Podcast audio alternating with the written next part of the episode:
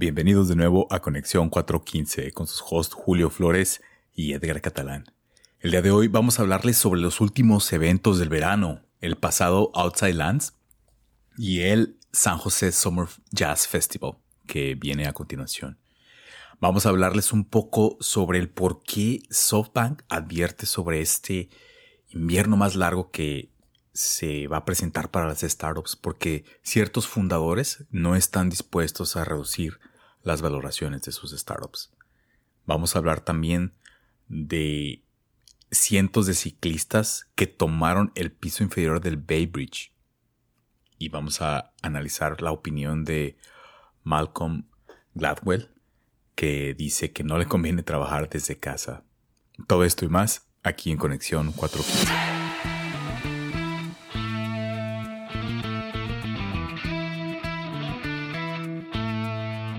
Oficialmente estamos terminando el verano del año 2022 y quería mencionarles un poco el evento al que fui de Outside Lands, que me gustó mucho.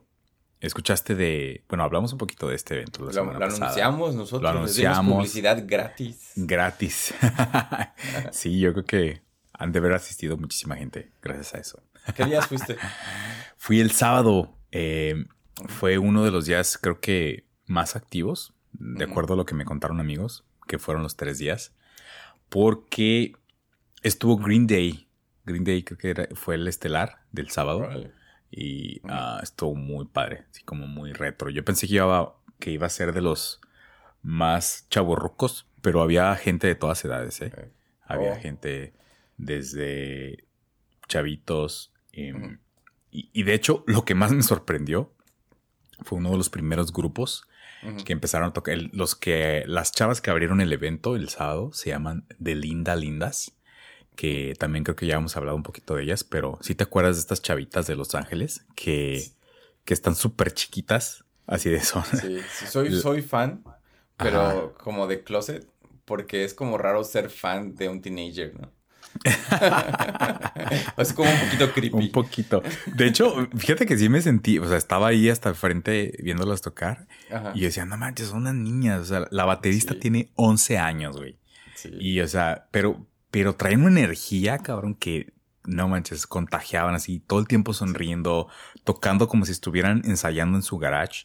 Eh, todo estuvo muy, o sea, te contagiaban la energía, te llenaban de energía y tuvieron ahí una invitada sorpresa también y estuvo súper padre, ¿no? Me, me, gustó mucho, me, me, sentí así, fue así como muy wholesome, ¿no? Estar ahí y apoyando a este tipo de talento tan joven. Pues unas de ellas tienen como descendencia mexicana, entonces podemos decir que le estamos apoyando porque estamos apoyando a la raza también, ¿no? Exacto, exacto. ¿Pero qué más viste? ¿Qué, había dentro del festival? Eh, ah, sí, bueno, de artistas, pues pueden ver el line-up. Estaba, había muchísimos artistas muy padres, ¿no? Jack Harlow, estaba Polo and Pan. Bueno, yo fui el sábado, pero eh, otros días estuvieron este, Post Malone y varios otros. yo, tengo la teoría de que nadie conoce a todo el cartel. Así Ah, sí, yo creo que está imposible, a menos de que seas. Ajá. A lo mucho yo creo que la gente conoce tres, el headliner y otras dos, tres cosas. Y ya de ahí en fuera todo el mundo está perdido. Sí, sí, sí, a menos de que seas un melómano así súper empedernido que escucha todo. Fíjate que había playlists en Spotify, se me hizo muy chido, que podías como encontrar la playlist del día, ¿no? Que alguien se había tomado la molestia de crear, se me hizo muy padre. Pero había, había cosas muy interesantes en el evento, como esta área llamada Grasslands, que era un área así como toda diseñada para la venta de cannabis. Y estaba así como, parecía como un bosque de hadas, ¿no? Estaba muy padre. Es lo que, te, lo que hablamos en un episodio pasado, de que ya hay lugares VIP para fumar cannabis, ¿no? Y es como un cambio drástico. Pero lo que yo entiendo es que este es como el tercer año que lo tienen aquí en Outside Lands, ¿no? Tercero o cuarto año. Oh, sí. Bueno, ese, ese era, puedes pasar, ¿no? Directamente siendo mayor de edad. Pero creo que, creo que tú estás hablando del área VIP, ¿no? que, era, que era una que costaba súper, súper cara. No sé si llegaste a escuchar. Es que, bueno, lo que escuché es de que hay como niveles de VIP. O sea, hay, hay ricos y hay súper ricos. oh, sí, el boleto que costaba como dos mil dólares, ¿no? Una cosa así. Creo que, bueno, para empezar hay un como regular VIP que nada más te llevan como un cuadrito. Y hay como entrada general como más rápida y unos baños más limpios. y, este, y una área separada, ¿no? Y creo que se costaba, no sé, como 400 o 500 por día, que era costoso, pero no tan costoso, ¿no? Ya, ya, ya. Pero había uno, había un boleto que te vendían por dos mil dólares. Que, que, de hecho, así como para hacerlo un poco forma figurada, te ponían un piso arriba de los VIP. Entonces, literalmente estabas arriba del VIP. Arriba del VIP. o sea, hay niveles, güey, ¿no? Hay niveles. O sea, dos mil dólares, güey. Estás hablando que es este. Es, es casi una renta, güey, ¿no? Un mes de renta de ciertas áreas, ¿no? Ajá. Sí. Está muy cabrón. Eh, sí, es como dos boletos a Japón. No sé, puedes hacer un con dos mil dólares. Sí, no, está ridículo. Una de las, de las cosas chidas que me gustó también es que estaba muy green el evento. O sea, había. Eh, podías reusar tus botellas de agua, ¿no? Y tenían. Había una non-profit ahí que, ya me había tocado verlas el, un año pasado, en donde eh, si llega, si les ayudabas a levantar basura, te podían, te daban un premio, ¿no? Llegabas tú con la basura que habías rejuntado y bueno, levantado. Pero también está en un festival, no te la quieres pasar levantando basura, ¿no? Pues no, pero hay gente que a lo mejor se le interesa. Sí, o sea, si vas en camino, me imagino, y encuentras algo en el piso, o ya al final que estés callado, pues a lo mejor igual puedes llevarle y te dan algo, ¿no? Sí, sí, sí. Bueno, este evento estuvo padre, fue de los últimos. Eh, uno que viene enseguida aquí en San José es el, Jazz Festival. Les recomiendo que también investiguen un poco. Eh, va a ser del 12 al 14 aquí en Downtown San José y se pone muy interesante también para los que sean amantes del, del jazz, que se den una vuelta por acá por South Bay y pasen un buen rato escuchando bandas de calidad de jazz.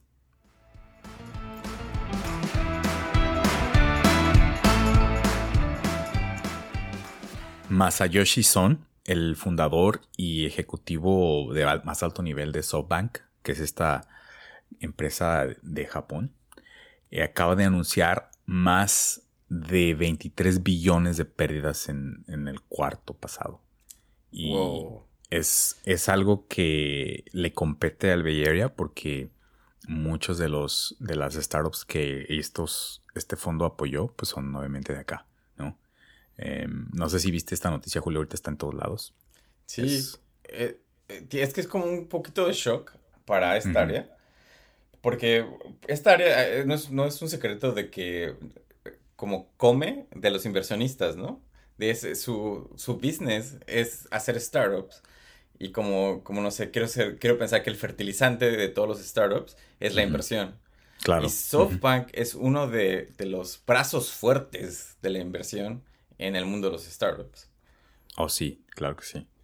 Em, pues está hablando, digo, para darnos una idea de, lo que representa esto, es de que el, cuarto que terminó en junio de este año, invirtieron solo 600 millones, cuando el año pasado, en el mismo cuarto, eh, habían invertido alrededor de 20 billones durante el mismo periodo. O sea, te habla de, del freno que le están metiendo a las inversiones este tipo de fondos. ¿no? Y bueno, y, otra cosa que yo pienso y no tengo razón, pero, estoy seguro que esos 600 billones no se los dieron a nuevos startups. Seguro se los dieron a sus inversiones que ya tenían y que necesitan dinero. No sé si me explico. O sea, sí, como un manejo de riesgos, ¿no? Como si ya estoy perdiendo dinero, no me voy a arriesgar más en cosas nuevas, novedosas, sino tratar de manejar un poquito, manejo de pérdidas, supongo. Eh, ajá, y si y ya le di como dos billones a alguien y ahorita está urgido de dinero, pues le voy a dar un poquito más de dinero para no perder los otros dos billones que ya les di, ¿no? Oye, pero, ajá, ¿quién, ¿quién pierde dinero cuando, o sea, es un montón de dinero, ¿no? ¿Quién, quién pierde el dinero que que se está reportando aquí, Julio. Es, es... un grupo de inversionistas y, y de hecho este, tienen un, nombre especial que creo que es como Venture Funds. Ok. Pero sí, o sea, pues es gente billonaria y, y grupos de inversionistas que, que, es, que tienen que absorber estas pérdidas, ¿no? Ah, lo, lo, interesante de Masayoshi y de SoftBank es que ellos son un poquito culpables de inflar el valor de los startups. Ah, específicamente uno de los que es como muy famoso que SoftBank les infló el, el precio fue WeWork, porque les, seguían dando y dando dinero para que subiera su valuación, mm, eh, el hecho de que perdieron 23 billones el, el quarter pasado es un poco responsable de los actos mismos que SoftBank ha hecho en el pasado. Porque los 23 billones lo, lo que perdieron fue en las valoraciones de sus empresas que se fueron para abajo. Ok. o sea, es el karma. Ajá, exacto, fue el karma. El karma de, de querer hacer que sus empresas crecieran de valor muy rápido sin que realmente se lo hicieran. El sábado pasado, cientos de ciclistas tomaron el piso inferior del Bay Bridge. Y lo que pasó como alrededor de las dos y media de la tarde es de que como que ciclistas jóvenes, chavillos, se organizaron para subirse a, la parte de abajo del Bay Bridge que va hacia Oakland que digamos que es como la, el sound, uh, southbound de, del, este, de la carretera. Ok. Y esto se me hace muy interesante, porque pues fue así como, como organizado. Quiero decir como crimen organizado, porque es un crimen parar a los carros, porque tuvieron que parar a los carros, porque cuando van pasando por el puente, pues los carros tienen que ir muy lento para que no los atropellen. Ajá. Pero analizándolo, no es como crimen. Es, como algo de la cultura del área de la bahía. Ah, hay, hay, muchísimos grupos de ciclistas que se juntan así como en, las noches y hacen como rodadas. Y está, es, como una tendencia muy grande que hay ahorita. E, el, hecho de que estos chavos lo hagan, este, pues no, no sé, se me hace especial de la época porque antes para organizar tanta gente, tanto tiempo, no se podía, ¿no? Era casi imposible. Ahora lo hacen como con internet o TikTok. Y Sí, se, se organizan y, hacen cosas masivas, ¿no? Escuché algo similar en Guadalajara. Digo que hubo un influencer ahí que también como que fue muy criticado porque también paró el tráfico así en, un, en el Matute Remos, eh, que es un puente muy icónico de ahí de Guadalajara. Y este es algo similar, ¿no? Es como que el poder de, del. Pero en este caso, el influencer lo hace por dinero. Ajá, o por estatus. Ah, por estatus, ajá. Y estos ciclistas, y como me traté de investigar quiénes eran, y realmente no, no fue un grupo que dijo, nosotros fuimos, pero al parecer muchos de ellos están en grupos que están en contra del coche y están a favor del transporte público y de las bicicletas. entonces es oh. como un, e, es como un, como un statement, ¿no?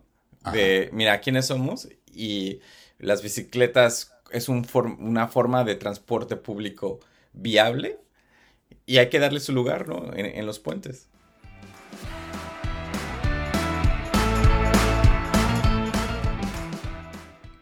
Malcolm Gladwell se metió como en un problemón, en, en, especialmente en Twitter y en las tendencias del Internet hoy. Ajá. Porque estuvo en un podcast el fin de semana y dijo que no nos conviene trabajar desde casa, a él ni a nadie, porque dice que los, los líderes corporativos deberían decirle a sus empleados que regresan a la oficina para que puedan sentirse que son parte de algo para como parte de una comunidad, parte de un cambio en el mundo, ¿no? Oye, pero ¿quién es, quién es Malcolm Gladwell? ¿Y por qué nos debería interesar lo que él diga? Él, él es un eh, escritor muy famoso. Él, lo más famoso que, ha dicho y que por lo que más la gente lo conoce es por un, un statement que hizo y lo escribió en un libro que decía que necesitas trabajar en algo por 10.000 horas para convertirte en un máster ah, en, esa cosa, en, el arte de, cualquier cosa que estés En cualquier cosa que te quieras volver como experto, ¿no? Ajá, en cualquier cosa que te quieras eh, ser experto, te vas a tener que dedicar 10.000 horas antes de ser como el experto en eso. Eso es lo que, por lo más que se conoce. Pero tiene muchos muy buenos libros.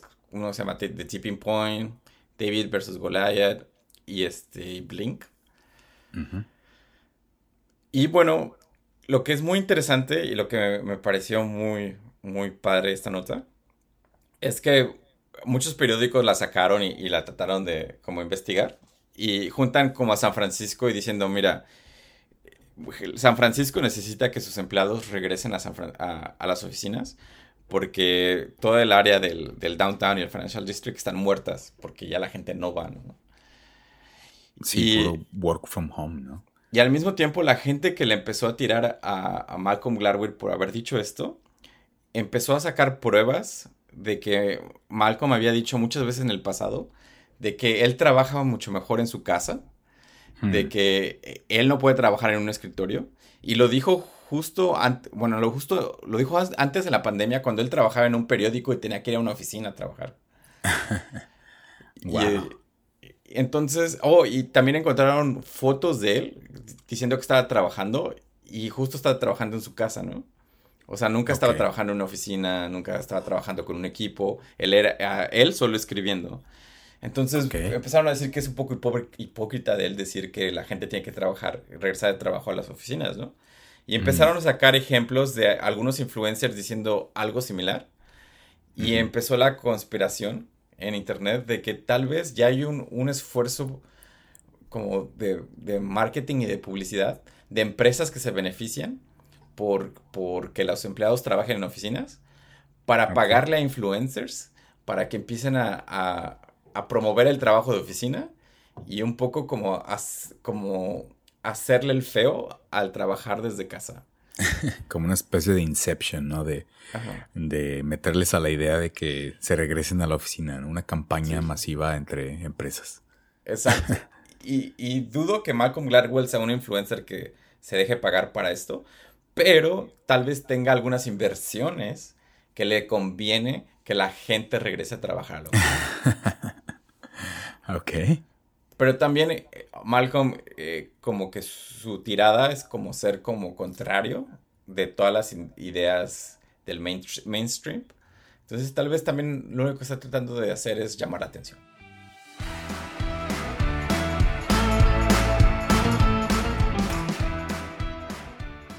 Y bien, esto fue todo por hoy amigos. Gracias por acompañarnos de nuevo.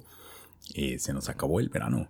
Se nos acabó el verano, pero nosotros vamos a seguirles informando. Y... ¿Qué más? Pues ¿Cuáles son tus, tus pensamientos de este episodio, Julio? ¿De qué tipo de personas paga dos mil dólares por un boleto? y seguro son como, como las señoras copetonas que, tiene mucho dinero.